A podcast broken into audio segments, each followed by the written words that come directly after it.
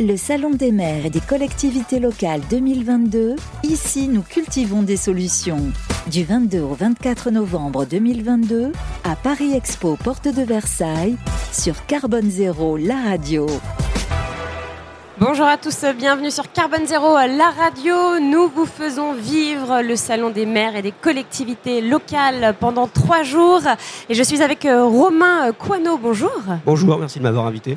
Vous êtes euh, avec plaisir, vous êtes paysagiste pour euh, Artelia. Petite présentation euh, d'Artelia pour nos auditeurs qui ne connaissent pas. Alors Artelia, c'est un groupe d'ingénierie français. On est implanté un peu partout dans l'international. Et bon, j'ai souvent l'habitude de dire qu'on travaille sur des thèmes qui sont globalement liés au territoire. de l'eau jusqu'au transport, jusqu'au paysage évidemment, au bâtiment ou à la voirie par exemple. Donc qui sont vos clients? Nos clients sont majoritairement des clients publics, les collectivités. Collectivités euh, locales. Euh, alors vous, vous êtes paysagiste. Euh, quels sont vos projets? Comment accompagnez-vous justement ces collectivités locales? Qu'est-ce que ça représente? Alors, je suis paysagiste et ce qui est important de savoir, c'est que je fais partie d'un pôle qui s'appelle biodiversité et paysage. Donc on est à Nantes, hein, à l'agence de Nantes, et c'est un pôle qui regroupe des paysagistes, des écologues, des environnementalistes et des gens qui travaillent également sur le sol. Et c'est pas un hasard, c'est qu'on a voulu euh, constituer un pôle qui regroupait toutes les compétences qui pouvaient parler du vivant. Quand je parle du vivant, c'est la biodiversité, hein. la diversité biologique et les relations entre euh, les espèces. alors, on accompagne euh, nos clients sur plusieurs thèmes. Le premier, c'est le thème de la ville. Comment on fait demain pour faire des villes nature, pour que la ville soit un lieu d'accueil de la biodiversité et qu'elle soit un lieu vivable pour nous dans un contexte de réchauffement climatique. Alors, on revégétalise les villes on plante, on propose des solutions euh, de conception de euh, paysages, euh, des solutions aussi de gestion, ce qu'on appelle la gestion différenciée des espaces verts. Récemment, on a travaillé par exemple avec plaisir pour la ville de Cherbourg en Cotentin, où on a amené tout un plan de gestion différencié à l'échelle du territoire. Et puis, ça concerne aussi des, activités liées au milieu naturel, car on le sait, la perte de la biodiversité, c'est la fragmentation des milieux. Et donc, on travaille sur des plans de gestion au milieu naturel et également de la renaturation des espaces naturels. Est-ce que toutes les, euh, toutes les collectivités euh, locales euh, sont, jouent le jeu, sont intéressées justement par cette revégétalisation des villes? Est-ce qu'il y a une prise de conscience qui s'est opérée depuis les, confinements? On a parlé beaucoup de verdure, hein, l'envie des, citoyens, des, des, villes, hein, des citadins de verdure. Est-ce que vous l'avez ressenti ça?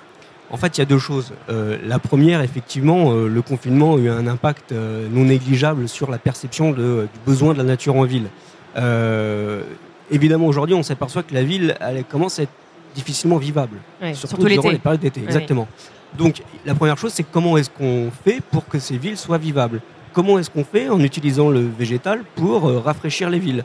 Donc, ça va être de désimperméabiliser les sols, par exemple, d'enlever du béton, euh, c'est possible, c'est facile à faire ça C'est facile, oui, techniquement c'est facile. Ensuite, derrière, il faut que ce soit, vous savez ce qu'on dit, hein, solution locale mais projet global. C'est-à-dire qu'il faut travailler à l'échelle d'un territoire. Euh, ensuite, il y a une autre perception, c'est euh, à quoi ça sert la nature et comment, dans euh, l'intérêt des gens, on peut faire des projets communs. Je vais vous donner un exemple très simple. À Nantes, durant le confinement, on a décidé, pas nous, mais la collectivité, d'utiliser les espaces verts pour faire des espaces nourriciers. D'utiliser les espaces verts pour pouvoir faire des cultures potagères qui seraient utiles à chacune et à chacun. Pourquoi? Vous avez un aspect pédagogie. C'est-à-dire que demain, on va apprendre quand même aux enfants qui peut-être n'ont pas l'occasion de le faire, de comment la tomate devient rouge avant d'arriver dans un rayon. Et puis, c'est aussi un projet euh, collaboratif. C'est-à-dire que euh, avec les services des espaces verts, euh, on récolte 1050 tonnes de légumes qu'on va redistribuer aux familles défavorisées, identifiées par le CCAS. Donc, non seulement la végétation, la nature en ville est un outil indispensable pour que les villes soient vivables demain, mais c'est aussi en fait un, vecteur solidaire. Oui, il y a d'autres bénéfices en fait. Exactement. C'est ce qu'on appelle les services écosystémiques de la nature pour les habitants. Hmm. C'est un domaine large, donc oui, les collectivités jouent le jeu parce qu'elles ont tout intérêt de le faire. Et il y a une énorme prise de conscience de la part des élus, de la part des habitants. Et de aujourd'hui, ça devient une vraie politique publique hmm. autour de la nature en ville. Est-ce que ça prend du temps? Est-ce que ça coûte cher de euh, revégétaliser une ville? Ça coûte cher parce que euh, aujourd'hui on refait mais nous, euh, nos missions chez Artelia, c'est effectivement de pouvoir proposer des projets de requalification, de régénération. ça ne coûte pas beaucoup plus cher quand on connaît les bénéfices que peuvent apporter à long terme la nature en ville. Mais aussi, notre intérêt, c'est de pouvoir accompagner les maîtres d'ouvrage le plus en amont possible des projets. C'est-à-dire que dès qu'on va imaginer un espace, c'est anticiper les bénéfices que peuvent avoir les espaces qu'on propose, anticiper les méthodes de gestion. Donc si les bonnes solutions sont proposées dès le début, ça ne coûte pas plus cher. Hmm. Et alors euh, justement, euh, euh, on, évoquait beaucoup cet été, parce que on a connu, tout le monde a connu, toute la France a connu ces fortes chaleurs. On a beaucoup parlé des îlots de fraîcheur. Qu'est-ce que c'est? Alors, il faut savoir que les villes deviennent de plus en plus denses. Hein, on le voit. Il y a beaucoup plus de monde qui habite au sein des, villes. Malgré les confinements et l'exode des citadins Oui, parce que vous avez une réalité qui fait qu'aujourd'hui, si vous voulez, il y a aussi une nécessité de ne pas faire de l'étalement urbain. Pas non plus grignoter sur les espaces naturels. Donc, Puis il y a la ZAN aussi. Hein. la ZAN évidemment. Donc oui, les villes, les villes accueillent de plus en plus de monde et je pense que dans un avenir proche et lointain, elles vont encore accueillir plus de monde. Aujourd'hui, la question qui se pose, c'est comment on fait pour accueillir les gens. Aujourd'hui, on a un contexte de réchauffement climatique. Les villes euh, euh, engendrent de la chaleur durant l'été, durant la journée et le restituent le soir. C'est ce qu'on appelle des fois les canicules. Hein. Le problème de canicule, c'est que euh, la ville ne se rafraîchit pas. Et on s'aperçoit aujourd'hui qu'il y a des différences de degrés énormes entre les villes et les campagnes. Pourquoi? Parce que les matériaux utilisés engendrent la chaleur, le restituent le soir, qu'il y a des espaces qui sont peu végétalisés. Et aujourd'hui, on, comprend que le végétal, l'eau, joue un rôle majeur dans le rafraîchissement des villes. Donc aujourd'hui, les espaces verts ne doivent pas seulement faire beau, mais ils doivent être utiles utile à tous. quand je dis utile à tous, c'est évidemment la biodiversité, la faune, la flore, mais utile aussi pour nous. il s'agit aujourd'hui de savoir comment demain on va arriver à construire des villes vivables autour du végétal. Il ne s'agit pas de dire que la biodiversité va revenir dans les villes. C'est la ville qu'il faut construire au cœur de la biodiversité. Donc planter des arbres. Un arbre, c'est une source de fraîcheur. Mettre des bancs à l'ombre désimperméabiliser les sols, végétaliser les cours d'école, en plus d'être euh, des projets euh, euh, utiles pour le confort, c'est un outil pédagogique pour les Bien enfants. Sûr. c'est l'utilisation, par exemple, la gestion de l'eau pluviale. La gestion de l'eau pluviale, c'est comment on gère la première goutte pour éviter qu'elle aille dans un tuyau et qu'elle aille directement dans nos rivières, par exemple. C'est mettre plus possible d'espaces verts, infiltrants, qui utilisent l'eau, qui seront vecteurs de biodiversité. Et vous vous apercevez à ce moment-là que toute la gestion de l'espace public à l'échelle d'une ville est tournée autour de la végétation et de l'eau. Hmm. Alors, on va parler euh, du salon, hein, le salon des maires et des collectivités euh, locales. Pourquoi, pour, euh, pour vous, c'est important d'être là? Alors c'est important parce que, je ne l'ai pas précisé tout à l'heure, mais Artelia est un groupe important, hein. c'est à peu près 7000 collaborateurs, c'est un groupe indépendant euh, et les activités euh, liées au paysage et à la biodiversité sont des activités qui sont euh, singulières.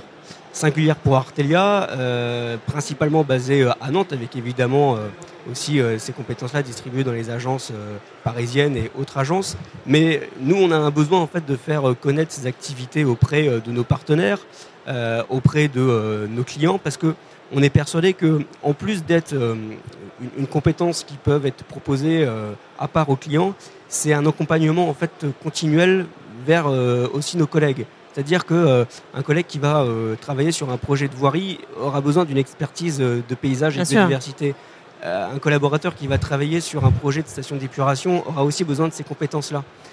et aujourd'hui, on est persuadé que en faisant connaître ces compétences-là, comme je disais tout à l'heure, on pourra accueillir le plus en amont possible les collectivités sur ces sujets qui sont euh, euh, primordiaux. C'est évidemment euh, important pour nous. Et l'occasion de venir sur le Salon des maires, eh c'est de pouvoir tout simplement présenter ces activités et puis échanger auprès des collectivités sur leurs différents besoins dans les mois, les années à venir. On est à la moitié du salon, un jour et demi, il reste un jour et demi.